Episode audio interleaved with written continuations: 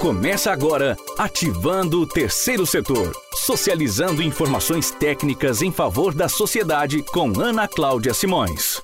Olá, pessoal. Vamos começar mais um podcast Ativando o Terceiro Setor. Eu sou a Ana Cláudia Simões e hoje vamos entrevistar o Instituto Artes Sem Limites. Lembrando que nós estamos na segunda temporada do podcast Ativando o Terceiro Setor aonde nesta segunda temporada nós temos sempre um convidado, né, uma instituição sem fins lucrativos, falando sobre seu projeto, sobre suas atividades, tirando algumas dúvidas. Temos então os dois quadros. O primeiro quadro, Você Sabia, onde a instituição faz perguntas e eu respondo com informações técnicas e legais para esclarecer para a instituição presente e para todas que atuam no terceiro setor.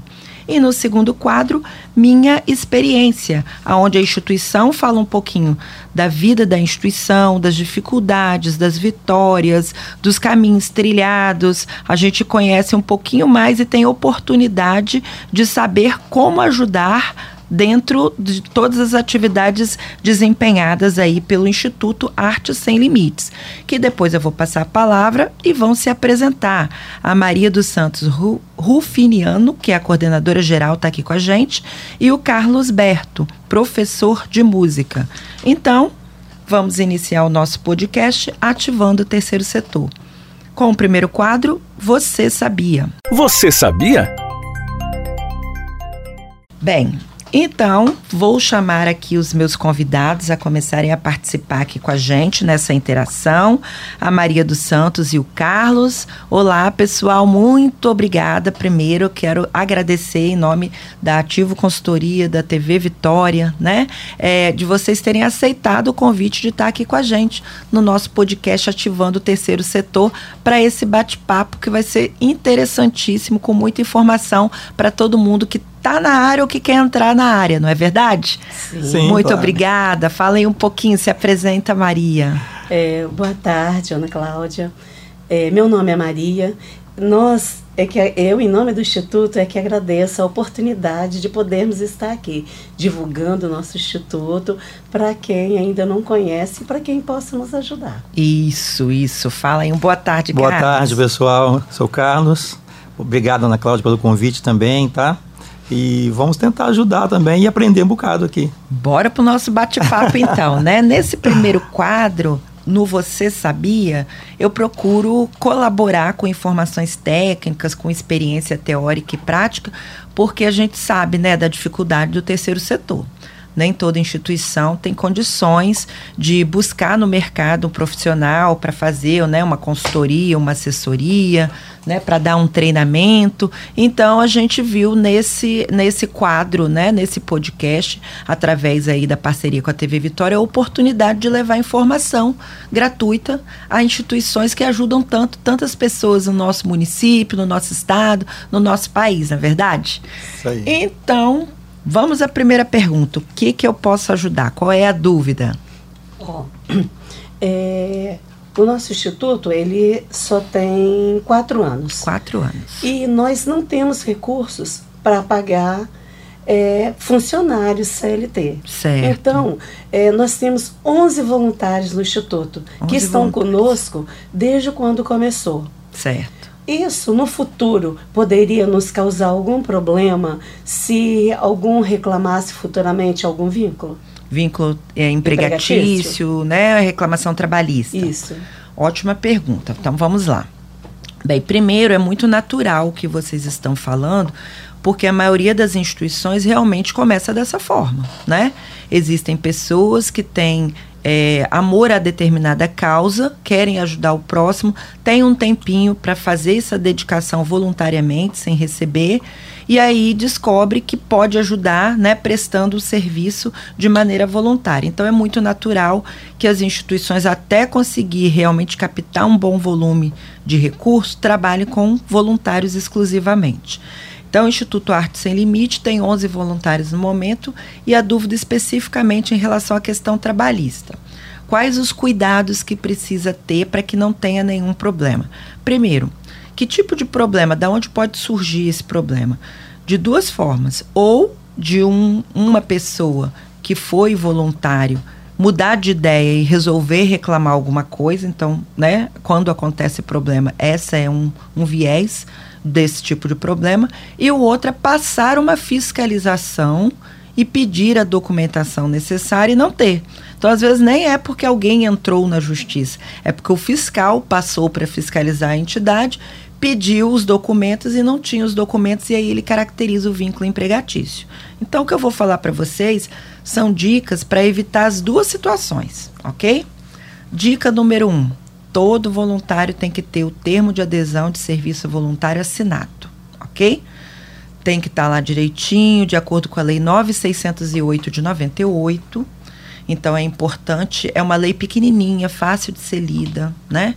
Ela diz ali que no termo de voluntário tem que dizer o tipo de serviço que esse voluntário está se propondo a prestar, tem que dizer é, os dias, os horários que ele vai prestar esse serviço. Tem já no próprio termo dizendo normalmente que é, não gera nenhum tipo de vínculo empregatício, que não tem nenhum tipo de remuneração. Se por um acaso houver o pacto entre o voluntário e a instituição, que ele vai ter reembolso de despesa, por exemplo, com transporte ou com alimentação, também tem que estar no termo dizendo que vai ser o reembolso, né? dessas despesas. Então, o primeiro grande passo é não deixar momento nenhum, por mais amigo que a gente seja desse voluntário, de ter esse termo assinado e arquivadinho direitinho, tá? O primeiro passo é esse.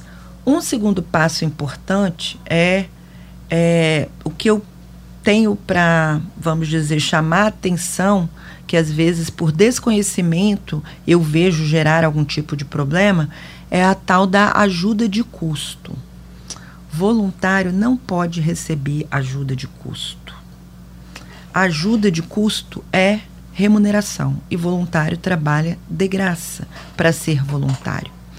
O que, que é permitido? É permitido reembolso de despesas comprovada com documentação hábil, que é diferente de ajuda de custo. Então, por exemplo, eu sou uma voluntária, estou lá indo trabalhar no Instituto Arte Sem Limites. Só que eu não tenho dinheiro para gastar com passagem e vou trabalhar lá o dia todo, também não tenho dinheiro para ficar pagando o almoço. Aí o que, que eu combino com o Instituto Arte Sem Limites? Vocês me reembolsam esse dinheiro que eu não vou ter para disponibilizar por minha própria conta, com alimento e com vale transporte? O Instituto Arte Sem Limites fala, não, claro, é justo, a gente vai sim te reembolsar. O que, que é reembolsar? é voltar para o bolso. Então, eu, Ana Cláudia, compro o vale transporte ou, dependendo do caso, vou lá e abasteço o meu carro, sei lá, numa quantidade coerente para eu ir para o instituto e voltar, né? Porque tem a quilometragem, você consegue saber quanto de gasolina que dá. Pego o documento fiscal, levo lá no instituto, provo que eu paguei, o instituto me reembolsa me dá o dinheiro de volta. Isso é permitido na Lei 9608. A mesma coisa o alimento. Eu vou, trabalho o dia todo, na hora que eu for almoçar, eu pago o meu almoço, pego a nota fiscal no restaurante, levo para o instituto, o instituto me reembolsa. Isso é permitido e isso não gera vínculo empregatício. Agora, a ajuda de custo, como eu tenho visto as pessoas fazerem, que é pegar um valor e entregar para a pessoa, isso é uma espécie de remuneração. Isso pode gerar vínculo trabalhista, sim, se o voluntário, por algum motivo, resolva é, agir de má fé, digamos assim. Por quê? Porque seria má fé, né? Se a pessoa tem o termo assinado, se falou que quis e trabalhar sem receber e depois chega um advogado e fala, mas sabia que você tem direito, né? E aquela pessoa cai naquela tentação, digamos assim, ela agiu de má fé nesse momento. Então, é desaconselhável, não é permitido por lei o, a ajuda de custo, e sim o reembolso, tá? Então, essa é uma outra dica que eu dou. Então, tendo o documento que, assinado, que é o termo de voluntário, e tendo esse cuidado com o reembolso, né? É, eu não vejo nenhum outro risco que a instituição possa correr, não. Tá? Então, é ter a documentação certinha e não, não fazer ajuda de custo e sim reembolso de despesas. Tá? Essas são as orientações. Ok. Pegando esse gancho ainda, Cláudio, queria saber o seguinte, por exemplo, nós temos, às vezes, saímos para tocar com as crianças. E aí pegamos transporte, às vezes alugamos, às vezes as pessoas que nos convidam mandam o transporte. Uhum. E como que a gente faz essa, essa questão é, para ser legal, assim, por exemplo, se você sai de um município, ou às vezes você vai no próprio, no próprio, próprio município mesmo, mas pode, pode acontecer uma batida de carro, uma criança cair se machucar, né? Pode acontecer qualquer coisa, né, dentro do carro. Pode. Como que a gente faz com, essa, com esse processo aí? Faz um termo também? Ó, aí são várias coisas. Primeiro, então, a questão do, do pagamento de qualquer despesa, o cuidado é ter o documento fiscal certinho, né? Então, tem que ter a contabilidade por N motivos, mas um dos motivos é o contador orientar para que tipo de situação tem que exigir qual tipo de documento, porque não adianta ter um documento também que não é válido, né? Então, primeiro, em relação ao, ao deslocamento, é ter esse cuidado dos documentos. Agora, vamos pensar na parte é, civil, porque isso aí é o risco de uma indenização civil, né? Primeiro, se é menor de idade, ele tem que ter de autorização dos pais, né? Para que eles estejam sob a guarda de uma instituição se deslocando para fora da sede daquela instituição. Segundo, o aconselhável é que ele siga com um responsável, né? É, e que esse responsável realmente, vamos dizer, fiscalize se tudo que está, é, vamos dizer, dentro de um veículo adequado. Então, cuidado, primeiro, com manutenção. Esse veículo tem que passar por manutenção permanente para evitar, porque uma coisa é um acidente, outra coisa é negligência. Se acontecer um acidente, né, que ninguém está salvo disso, né, e alguém que estava dentro do carro, sendo um beneficiário, uma criança, um adolescente ou um adulto, se machucou, a primeira coisa que a gente vai ter que ter o cuidado é de provar que foi um acidente, não uma negligência. Então, motoristas bem treinados, seguindo todas as regras de trânsito, todo mundo com cinto de segurança, né? Todo mundo, é, se for criança, tem a questão de cadeirinha, né? Da, da adaptação do assento. O, se, dependendo do tipo de veículo, a criança não pode ir na frente. Manutenção em dia, de preferência até a comprovação das revisões de manutenção dentro do próprio veículo para fins de fiscalização. Então, é, não existe nenhum documento que vai impedir a pessoa, se alguém se machucar, de tentar pedir uma indenização à instituição. Ela tem esse direito. Porém, a instituição vai se defender provando tudo isso, né? Então tá com o motorista treinado, estava dentro das regras de trânsito, na velocidade correta, né? Respeitando todas as regras, manutenção em dia, comprovante lá, criança com cinto, é, se está andando em rodovia, farol ligado, tudo certinho. Aconteceu um acidente e aí ninguém tem, é, não existe indenização por acidente, existe indenização por negligência, por imprudência, por imperícia, né? Aí as pessoas podem. Agora, a instituição está seguindo todos os trâmites destes, nesse exemplo que você deu, que foi um deslocamento com veículo, né? Ela não está livre de alguém tentar, mas é muito, muito pouco provável que esse alguém vá ter êxito na justiça, né? Agora tem que ter todos esses cuidados. Por isso que não é barato manter uma estrutura de saída com beneficiários de dentro, né? Porque você vai ter que ter o um número de pessoas para acompanhar de acordo com o número de pessoas que você está levando, se for criança, se for adolescente, né? Geralmente eu levo é, um pai para cada cinco crianças. Pois é, então tem que ter esse cuidado é. de ter gente suficiente, porque criança a gente sabe como é que é, né? Eu tenho filho, já foi criança também, né? Hoje já é um adulto, mas é, já foi criança e a gente vê a história o tempo todo. Piscou, a criança saiu de perto. Então tem que ter esse cuidado. Então o custo disso tem que ser bem pensado, escrito nos projetos.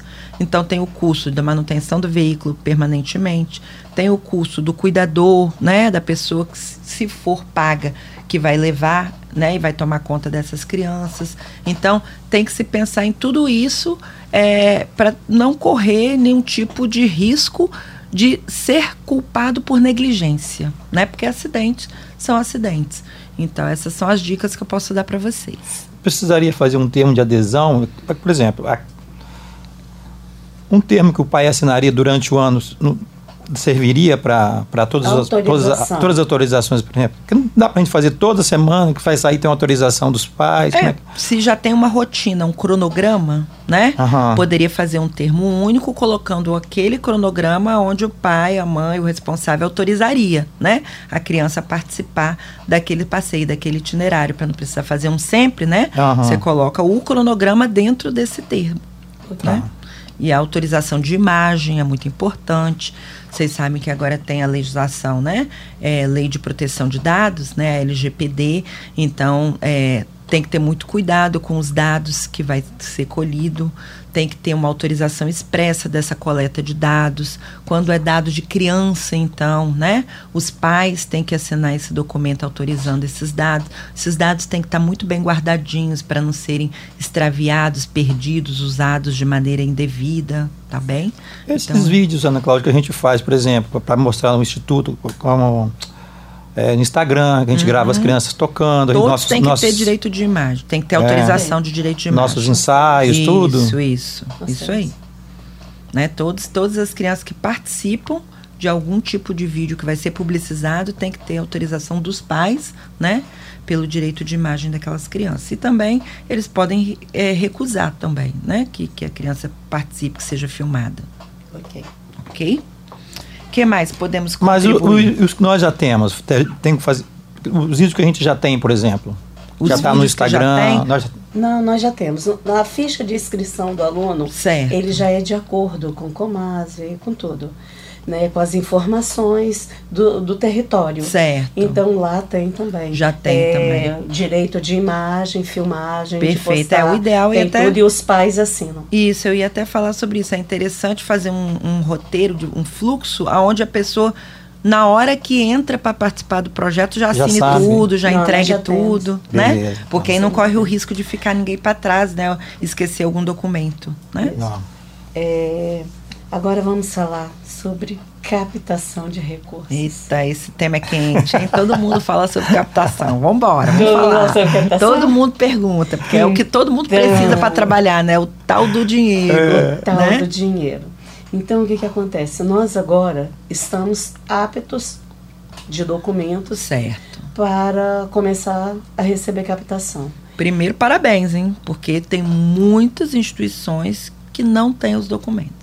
Então, parabéns por vocês estarem regulares. Muito bom. Nós eh, já estamos regulares, então chegou o momento agora Uhum. de começar a saga. Escrever um projeto, Perfeito. um bom projeto. Perfeito. Agora, como? Como, Como? escrever um bom projeto? Muito, Como? muito, muito Porque boa essa falta questão. a parte financeira. O, eu vou até citar, o ano passado, Uhum. é, em outubro, Certo. ainda dava tempo de fazer um projeto para registrar na- no portal da Salic, né, para para receber é, é, lei do incentivo Isso, federal, você fala, federal. né? Aham. Mas aí o que, que aconteceu? É, eu encontrei a pessoa que escreveu o projeto, só que o custo pra gente não era viável, nós não tínhamos dinheiro em Pra caixa. pagar E o nem saberíamos se íamos conseguir, né? Aham. É, nós não teríamos, nós não tínhamos o recurso para pagar. Tá, ele cobrou até, eu considero, pelo, jei- pelo que eu ouço, um valor simbólico. Ele me cobrou mil reais. Uhum. Ele falou assim: é, eu te entrego o, o registro pronto para você é, captar o recurso. Uhum. Mas nós não tínhamos. Sim. É, tem várias hipóteses né, que vieram à minha cabeça agora, você dando esse exemplo. Bem, o que eu faria se estivesse no lugar da instituição, né?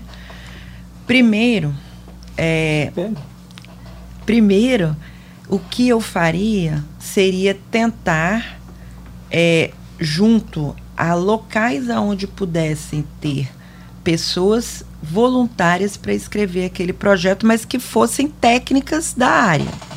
Primeiro, tentar sem pagar, né? Que é o voluntário. Aonde? Faculdades. Porque a faculdade tem vários cursos que tem a matéria elaboração de projetos. E a maneira de elaborar projeto, ela é semelhante para qualquer tipo de projeto. O conteúdo é que vai mudar um pouquinho se é um projeto para uma coisa ou para outra coisa. Mas a estrutura de como escrever um projeto, os tópicos que tem que ter, a lógica do raciocínio de como escrever, ele é semelhante para qualquer tipo de projeto. Né? Então, por exemplo, tem cursos. Ah, aí a gente pensa nas áreas específicas. Vamos estamos falando de entidades sem fins lucrativos, né? Então estamos falando de atividade na área social. Então o ideal é procurar dentro de um curso que tem elaboração de projeto, mas que tenha expertise na área social. Por isso que todo mundo às vezes vai procurar no curso de serviço social. Hum. Porque são os profissionais que atuam na área social, mas nem todos eles passaram por essa técnica de elaboração de projetos. Então, não quer dizer que toda assistente social sabe escrever projeto e nem que essa também é, é, tem relação a afirmar que toda pessoa que escreve projeto vai conseguir escrever para o social, né? Então, realmente é voluntariamente, não é uma tarefa fácil achar, porque é, são especialidades. E normalmente a pessoa se especializa, ela cobra porque ela né, estudou para fazer aquele serviço. Mas assim, acho que a primeira tentativa vale, né?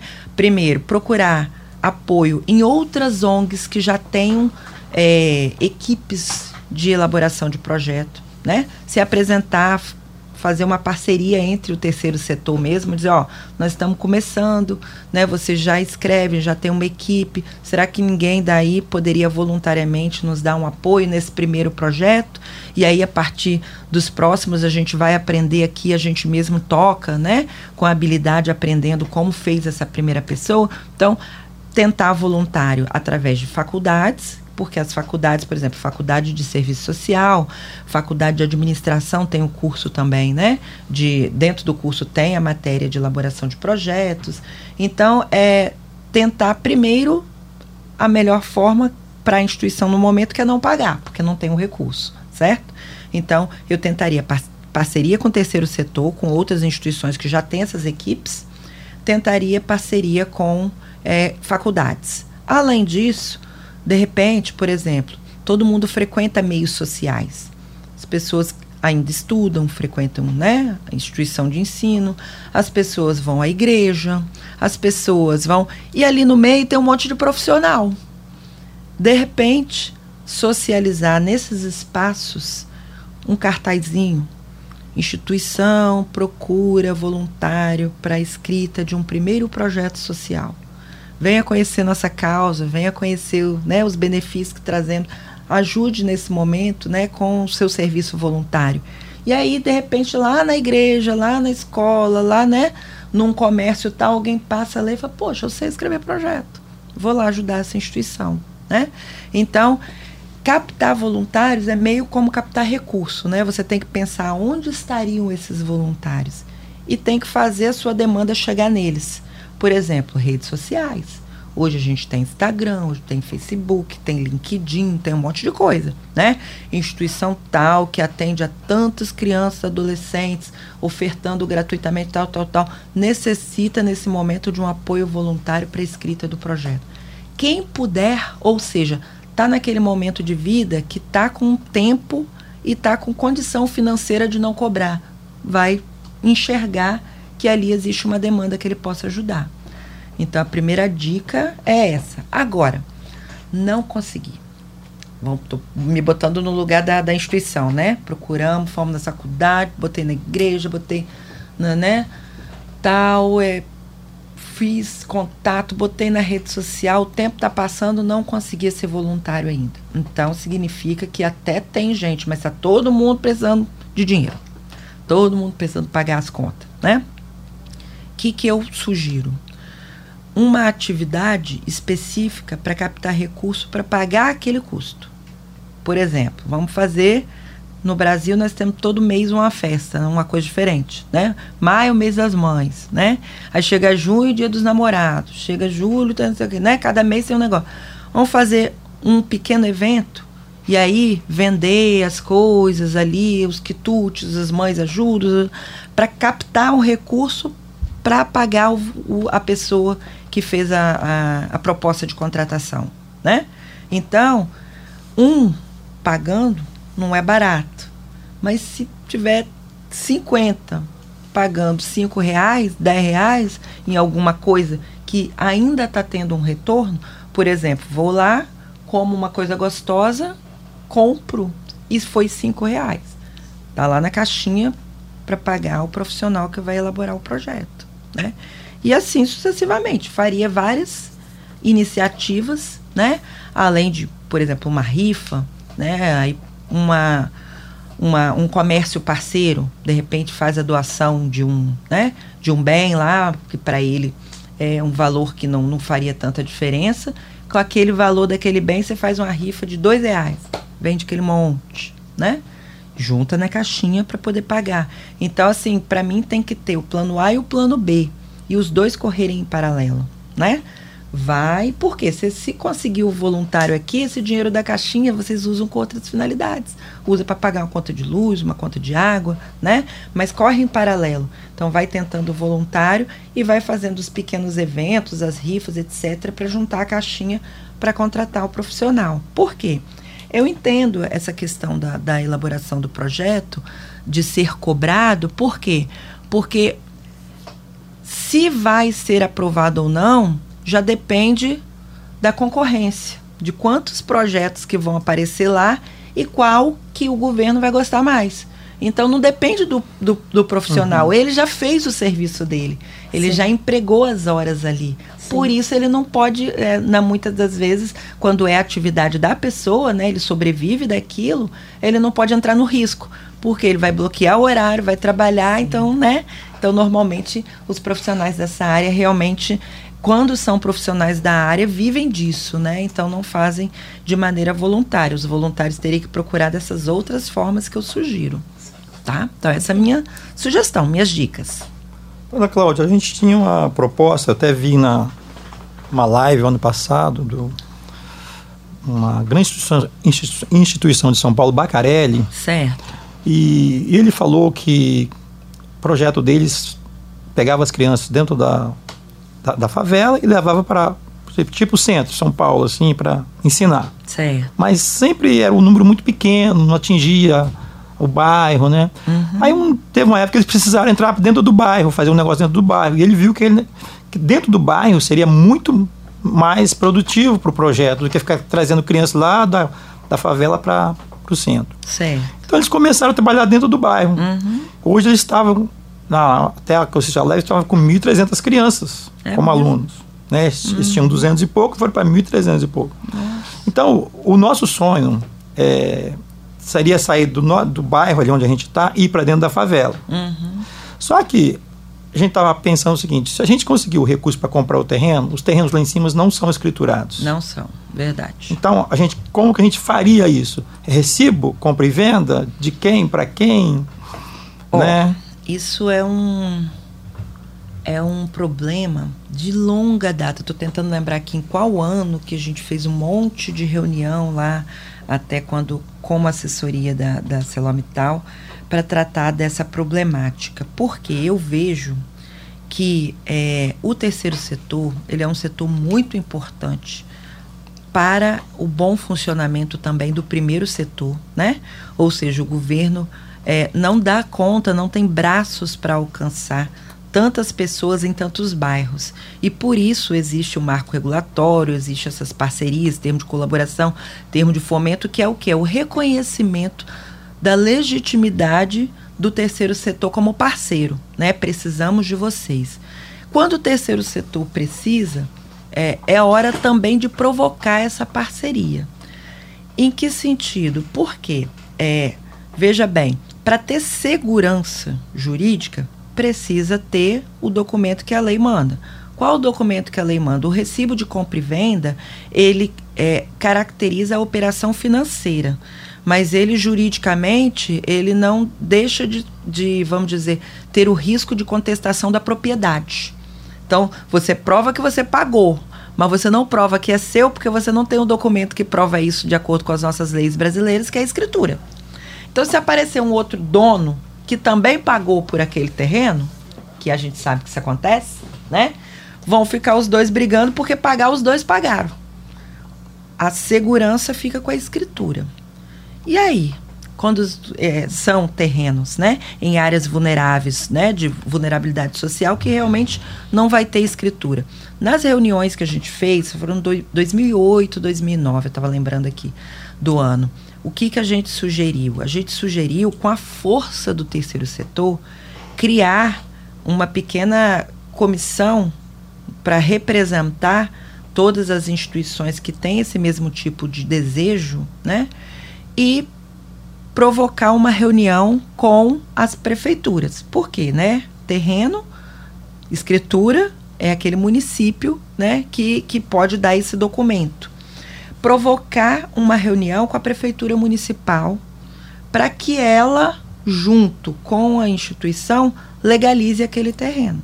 Ou seja, é num bairro que normalmente não vai ter infraestrutura, não tem rua legalizada, não tem nome de rua, não tem, né? É saneamento básico na maioria das vezes, às vezes é tudo gato, não tem energia tal. Então, é, sozinho o terceiro setor não vai ter a força de conseguir a segurança de ter o documento jurídico na mão. Já pensou juntar um dinheiro, comprar um terreno e correr risco?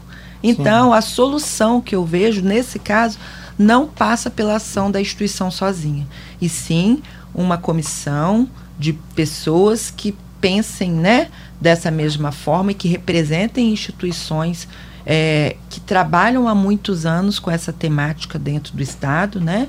E se reunir, provocar uma reunião com a prefeitura do município tal, né? Envolvendo de repente passando ali com apoio do governador, né, do estado, né, seja ele quem for no momento que for, mas ter o aval e da, da necessidade no sentido da existência e do trabalho que faz aquela instituição, né, da grandiosidade dos resultados que são provocados, né, e a prefeitura municipal efetivamente tem o poder de intervir se quiser e de legalizar aquele terreno. Então, esse que eu vejo o caminho para não ser um eterno medo, porque senão você, né, como é que você constrói? Aí você constrói, cria uma estrutura boa de infraestrutura, com medo porque o terreno não está legalizado. Então você não tem escritura de alguém chegar ali e falar: não, isso aqui era meu.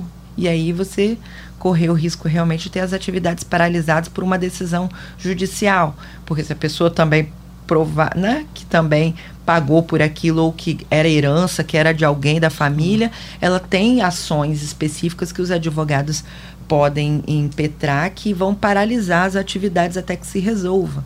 Então eu, eu não vejo outra solução além dessa que lá atrás eu já vinha falando com as instituições. Por quê? É, vou dar esse exemplo aí que você perguntou para casos de instituição que não tem toda a documentação regular. Como que uma empresa vai colocar recurso numa sede que não tem alvará de corpo de bombeiros e de licença e funcionamento?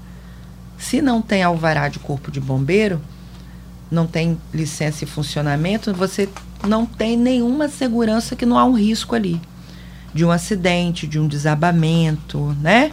De acontecer qualquer coisa com aquele público que está ali dentro como que a empresa vai colocar o nome dela aliado a isso, né? Então, se não existe essa segurança, a empresa não vai colocar o recurso. Se não vai colocar o recurso, não vai colocar o recurso, é, a instituição não vai conseguir esses documentos porque está ilegal. Então, se não houver um movimento que parta da instituição com o poder público, a empresa não bota o dinheiro.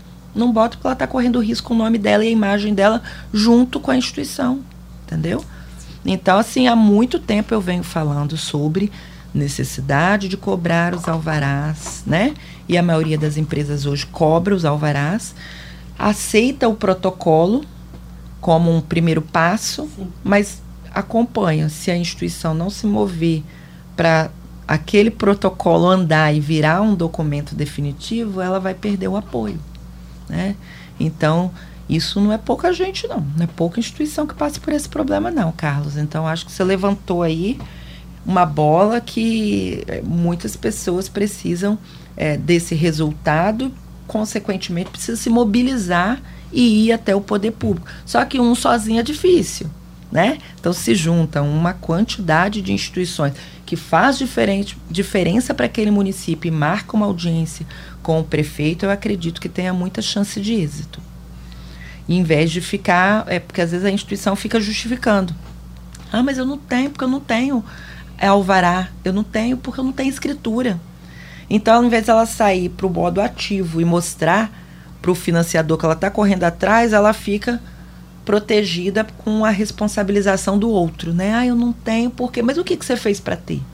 Quais os passos que você já deu? Quantas vezes você já foi na prefeitura? Cadê os protocolos, né? Quantas vezes tentou falar com as pessoas que podem resolver o problema? Aí, isso são perguntas que os financiadores fazem quando a pessoa fala que não tem a escritura, não tem o alvará, porque eles medem a proatividade ou o comodismo também, né? Quando nós fomos fazer o nosso primeiro é, CNPJ, certo. tudo, é, eu fui orientada aí na prefeitura primeiro para saber se o prédio onde a gente estava estava apto a liberar corpo de bombeiro. Muito bem, muito bem orientada. Parabéns para quem orientou, porque às vezes essa ausência de orientação, a pessoa faz tudo lá na frente e vê que não consegue os documentos. Isso. E aí que já fez tudo, né? O estatuto já está lá, o CNPJ já está lá, né? Aí vai gastar para alterar tudo isso. Ana Cláudia, você poderia dizer para a gente se tem é, leis, incentivos, por exemplo? A gente é uma instituição sem fins lucrativos, uhum. e, mas só a, a conta de luz é a mesma, a conta de água é a mesma, existe, nós podemos pleitear em algum lugar algum desconto, algum benefício nesse sentido? É, no, no IPTU? Caso de, no caso de contas, IPTU tem um, um, caminho, mas não é qualquer instituição. Agora, são situações diferentes, né? Por exemplo, água e luz são serviços ofertados por empresas privadas. Então, ela é uma empresa, está vendendo serviço, né? Ou, a, ou é uma empresa pública, ou é uma empresa privada, ou é uma, uma mista, né? Então, é, normalmente, os benefícios que existem são para pessoas físicas. Por quê? Porque prova é, a, a, baixa renda e tem as tarifas sociais, né? Como Sim. tem uhum. quem inscrito no cadastro único, tem a tarifa social, consegue ter um desconto lá nas contas de energia. Para a instituição, não existe essa lei que existe para pessoa física. Não tem para pessoa jurídica, no caso de contas de água, de luz, de energia, não tem. Seria uma bandeira para ser levantada junto ao legislativo, né? Porque quem faz a lei são as pessoas que nós votamos para estar tá lá. Então, na hora de cobrar o resultado ou de levar as demandas, também era hora deles atenderem, né? Então, poderia ser mobilizado também o legislativo para que fizesse alguma legislação quando a instituição comprova que ela de fato é sem fins lucrativos e que investe 100% na área social. Eu acho que valeria muito a pena uma legislação assim. Mas no caso de tarifas, não existe essa legislação. No caso do IPTU, ele é um imposto. Então, se a instituição for de é, religiosa, não, minto, imposto vai ser é, educação, assistência social, é, saúde. Se tiver a inscrição também nos órgãos, no, tiver aquele certificado SEBAS, Isso, certificado de entidade Eu beneficente, né? De assistência, que é ou é assistência ou é saúde ou é educação. Né? De acordo com a legislação, que é o artigo 150 da Constituição Federal, diz que as entidades imunes, elas não pagam impostos. E o IPTU é um imposto. Então, só que imune é um grupo, isentas é outro grupo. No caso dessas três que eu falei, educação, saúde e assistência social com SEBAS, são classificadas como imunes. Então, essas que são imunes, bastaria fazer um ofício juntar esse documento comprovando através do CNPJ, o Estatuto Social e o certificado SEBAS e ir lá na prefeitura e protocolar que teria isenção, tá? No caso do imposto. Agora, luz e água, infelizmente, precisaria dessa lei.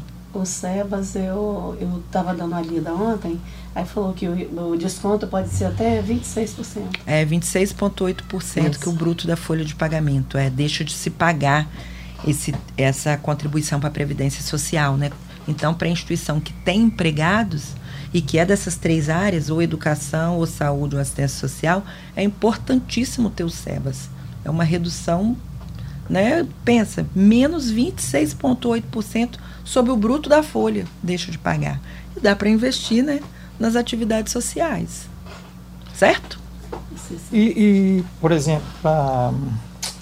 Ai, você falou outra coisa, acabei desviando da pergunta que eu queria fazer aqui. Esqueceu a pergunta? Esqueci a pergunta. Ah, depois você lembra. É, é vai, vai, vai pensando, pensando aí. Se lembrar, né? você é, registra, vou, porque vou nós vamos aqui. entrar agora no nosso segundo quadro. Mas aí você pode voltar tá, com a pergunta, tá, tá bom? Tá bom. Então nós vamos entrar no nosso segundo quadro, que é Minha Experiência, aonde agora é a hora da gente ouvir a instituição queria que vocês é, apresentassem o Instituto, né?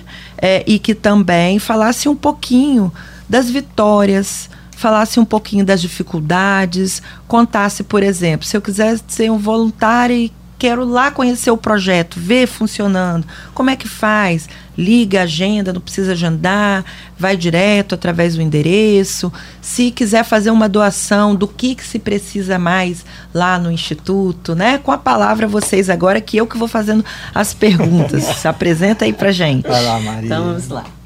É, o instituto ele foi fundado em 2017, 17. em setembro de 2017 é, aliás, fundado, é, registrado. Entendi. Em setembro de 2017. Certo. Mas, mas já funcionava o sonho antes. começou em 2015. Hum. Nasceu do desejo dos irmãos da Segunda Igreja Batista da Glória, que é lá certo. perto da penitenciária. Certo. É, a gente está situado na Rua Mestre Gomes, 302, Glória, lá no ponto final da Glória. Sim. Sentido penitenciário. Sim. Nas, é, tem a Segunda Igreja Batista lá e nasceu do desejo dos irmãos de fazer algo diferente para aquela comunidade. Uhum. Porque tem a comunidade que eles chamam de Pombal, que é próxima ao Polivalente, uhum. e tem do nosso lado esquerdo é, Vista Linda, Jaburuna, certo. que é conhecido pelo uso, está sempre nos noticiários, pelo uhum. uso de psicoativos, né? uhum. né?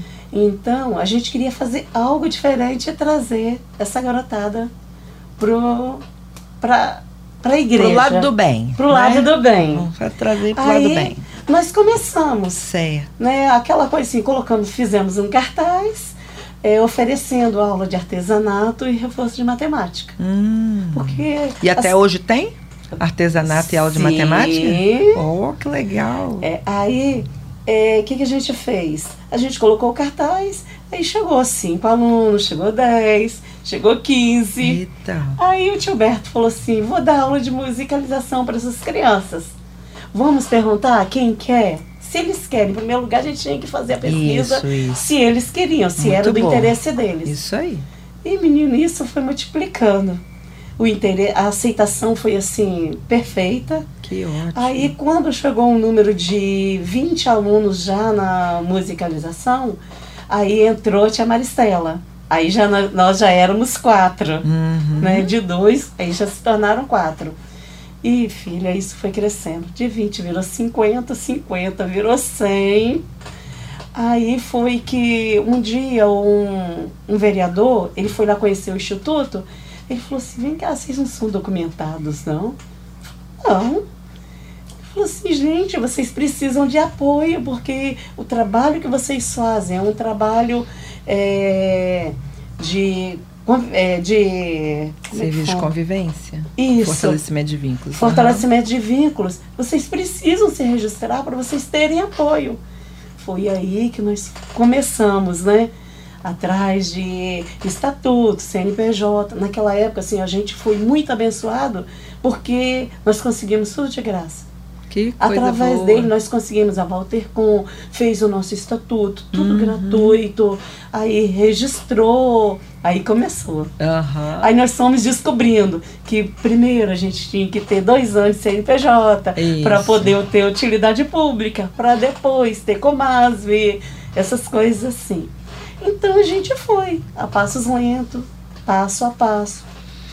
O, nosso público-alvo são crianças, adolescentes e jovens de 4 a 17 anos. Ah, 4 a 17 anos. De ok. 4 a 17 anos. Uhum. Quantas pessoas tem lá hoje? 150. 150 150 beneficiários. beneficiários. Direto, né? Porque indireto toda a família entra junto. Isso. Uhum. Né? Então, aí o que, que acontece? É, aí começou a vir, né?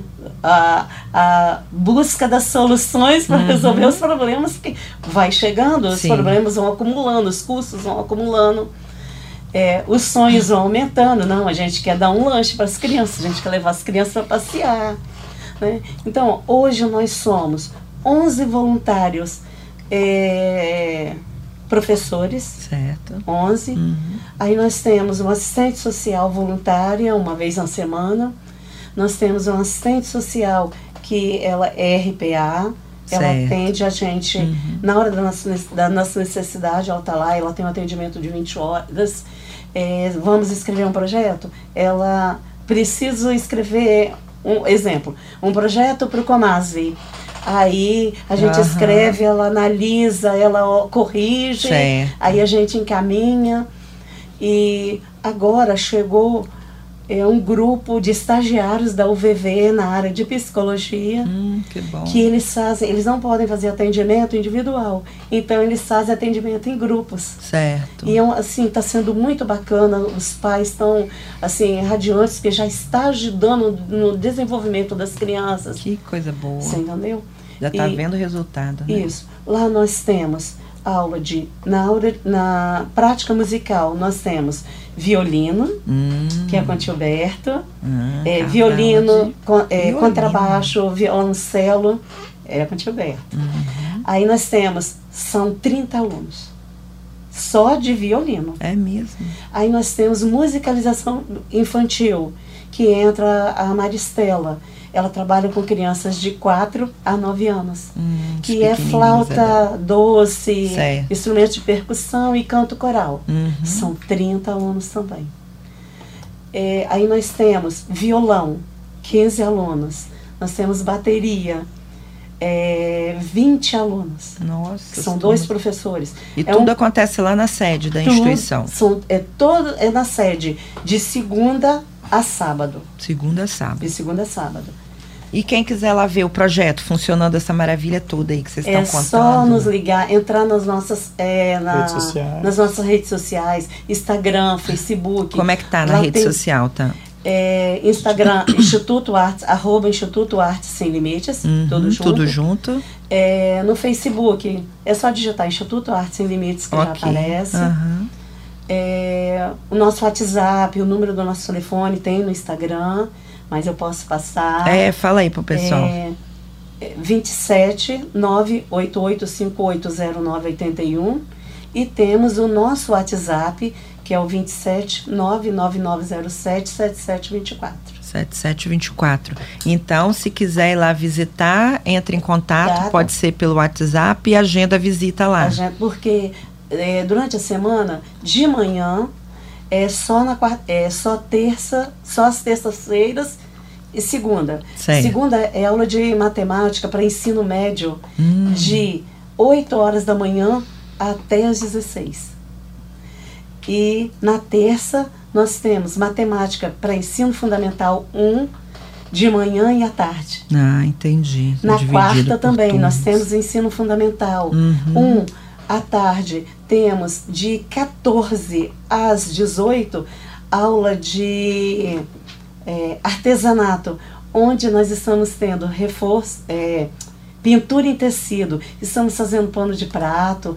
Já tem mãe que veio com o filho fazer aula e já está trabalhando e vendendo, É gerando renda mesmo, para gerando casa renda. na aula de pintura em tecido. Poxa vida. E, e se a pessoa quiser ser um voluntário, qual é o procedimento para ser um voluntário lá no Instituto? Ó, nós precisamos, na área de voluntários, nós estamos precisando de voluntários na área de psicologia para atendimento individual. Psicologia. Psicologia. ok. Nós estamos precisando de pedagogos, Pedagogo também. Pedagogo. Pe- psicologia, pedagogo. Hum, pedagogo. E nós estamos precisando na área administrativa, Administrativa também? Administrativa também. Aí tem que ter algum curso específico ou não? Não, pode ser estagiário, de acordo com o período obrigatório. Entendi.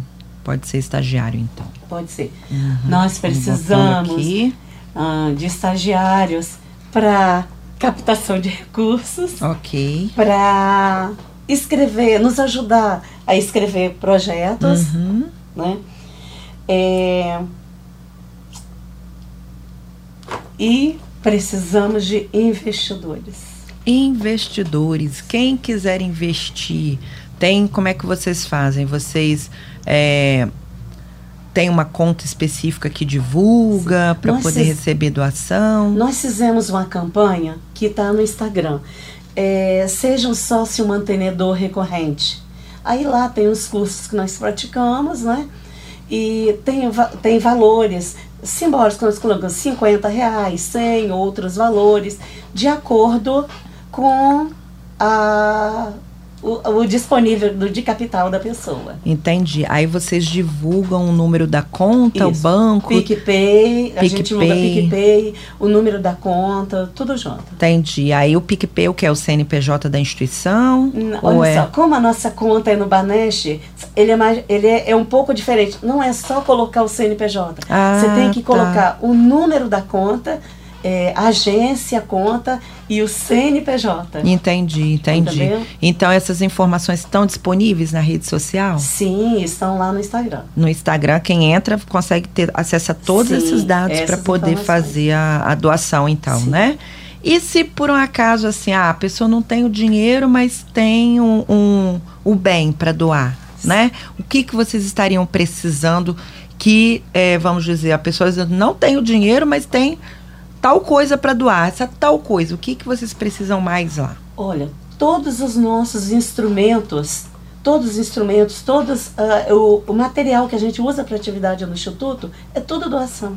Hum, Para você, a última doação que nós tivemos foi porque nós estávamos, nós fomos agradecer uma doação do núcleo é, Otacílio Coser. ah, tá. Eles doaram para gente. Nós estávamos precisando de é, Instrumentos? instrumento, e estávamos precisando de arco para violino. Ah, sim, sim. Nós fomos fazer uma apresentação, nós divulgamos. Uhum. Aí eles chamaram a gente para ir lá. Chegamos lá, eles fizeram doação para gente. Ah, Aí, a gente tocando para eles, a gente levou os alunos que a gente já tem orquestra Aham. formada, que fazemos apresentações fora.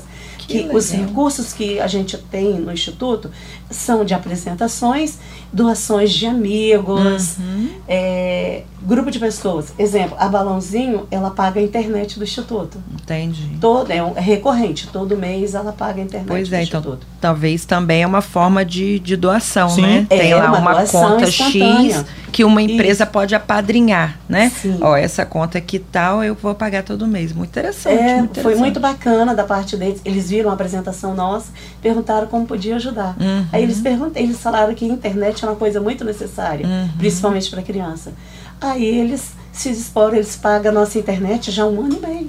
Que coisa boa, É, muito todo bom. mês. Então, o que que acontece? A gente, todos os nossos instrumentos são doações. Lá nós ganhamos seis violinos. Seis violinos. Seis violinos. É onde vai acrescentando. Porque a gente dá o violino ao aluno, ele leva para casa. Não é dele. uhum. O violino é do instituto. Sim, É de ele uso leva para treinar, né? É isso, para treinar. E quando ele chega na próxima aula, Entendi. ele está afinado Então, com o Gilberto. Instrumentos musicais também são muito bem-vindos, né? Ó, São hoje- doações que vocês. Nós, nós damos lanche às crianças. Aham.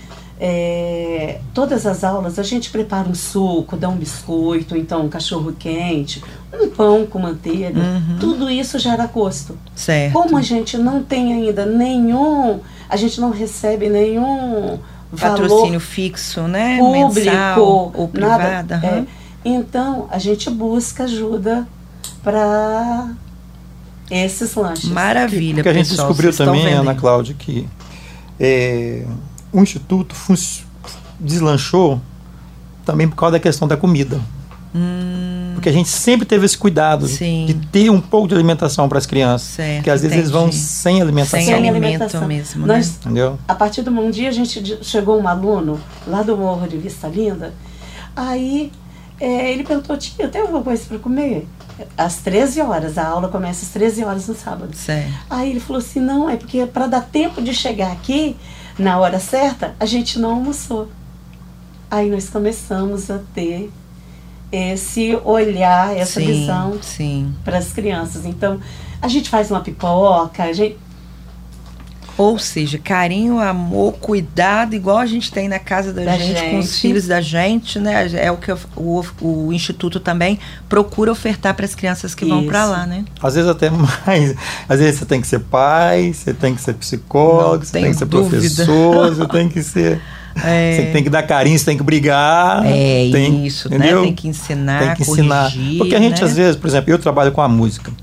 Que eu falo com eles, eu não estou pensando em vocês como grandes músicos, não. Eu penso em vocês como cidadãos. Muito bom. Esse é o nosso desejo. Que Você vai escolher engenharia, como temos nossos alunos aqui que estão fazendo faculdade hoje, né? Certo.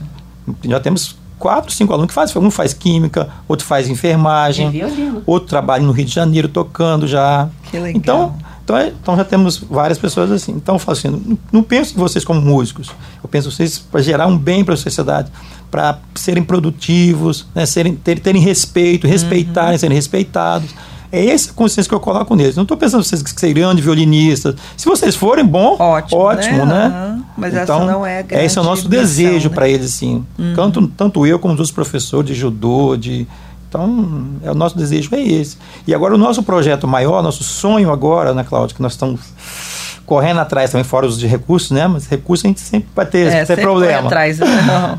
É, a gente está pensando em montar um, um pré-ENEM. O que, que a gente Hum. viu? Nós temos muitos alunos ali que não conseguem passar em vestibular. Né? Sim. Porque não tem aquela base do ensino público né, boa. Sim. Então, então a gente está tentando, por exemplo, a gente, a gente já tem o, a matemática, só que nós queremos ampliar mais. A gente quer fazer uns aulões de português, aulão de redação, Entendi. aulão de química. Preparar também para que eles consigam né, Boas entrar na notas, faculdade para é. facilitar a entrada com qualidade no mercado de Exatamente. trabalho. Exatamente. Perfeito, perfeito. Ó, é um grande problema um papo bom desse jeito, porque a gente né, vai indo, vai indo, vai indo, se deixar a gente fica aqui até de noite. É. Mas nosso tempo está acabando, né? Temos que encerrar aqui o nosso podcast ativando o terceiro setor dessa semana, que o Instituto Arte Sem Limites, muito legal, experiência pra caramba. Eu tô aqui imaginando, né, aquelas crianças todas tocando todos esses instrumentos. Queria, assim, de coração, mais uma vez em nome da, né, da TV Vitória, da Ativo, parabenizar pela boa vontade de vocês, pela iniciativa, porque tem gente que não tem iniciativa, né? E o terceiro setor, ele é, é feito por E pessoas essa perseverança, né? né? Perseverança, isso aí. Então, assim, passo a palavra para vocês darem aí um alô para os nossos ouvintes, mas mais uma vez, assim, dizendo que estou muito grata e satisfeita vocês terem aceitado o convite da gente de estar aqui, tá bem? É, nós que agradecemos pela oportunidade da TV Vitória, de você ter convidado a gente para participar desse podcast. É, aos ouvintes, é, a gente está lá à disposição na rua Mestre Gomes 302. Entre no nosso Instagram, ligue-nos, agende uma visita, vai lá conhecer o nosso instituto. Eu tenho, quem chega lá, chega e se apaixona. Se apaixona, não tenho É. dúvida. Terça e sábado, então, é chegou lá, se apaixona. E você, ouvinte, você, empresário, é, ajude-nos a sonhar este sonho. Seja um sócio Realizar, né? mantenedor. É, Realizar a esse realizar sonho. esse sonho. Continuar realizando, né? Isso. Seja um sócio mantenedor recorrente. Parabéns! E a palavra final aí do. Ah, eu do só quero agradecer Músico, nosso professor. a você, Ana Cláudia, ativo, a TV Vitória, né, por esse incentivo. E quando Maria me chamou, eu falei, não, Maria, vai você, você fala muito bem. Eu falei, não, vamos com, vai comigo. Eu falei, tá bom, então vamos lá.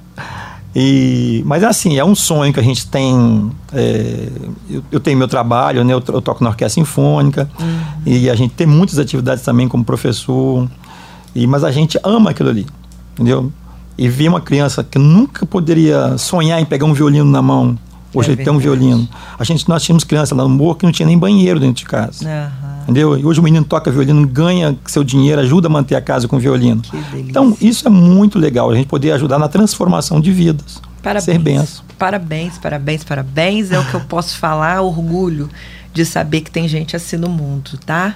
Obrigada mais uma vez. E por hoje ficamos aqui no nosso podcast Ativando o Terceiro Setor. Clica, compartilha, vamos socializar junto essas informações tão valiosas. Até a próxima, pessoal.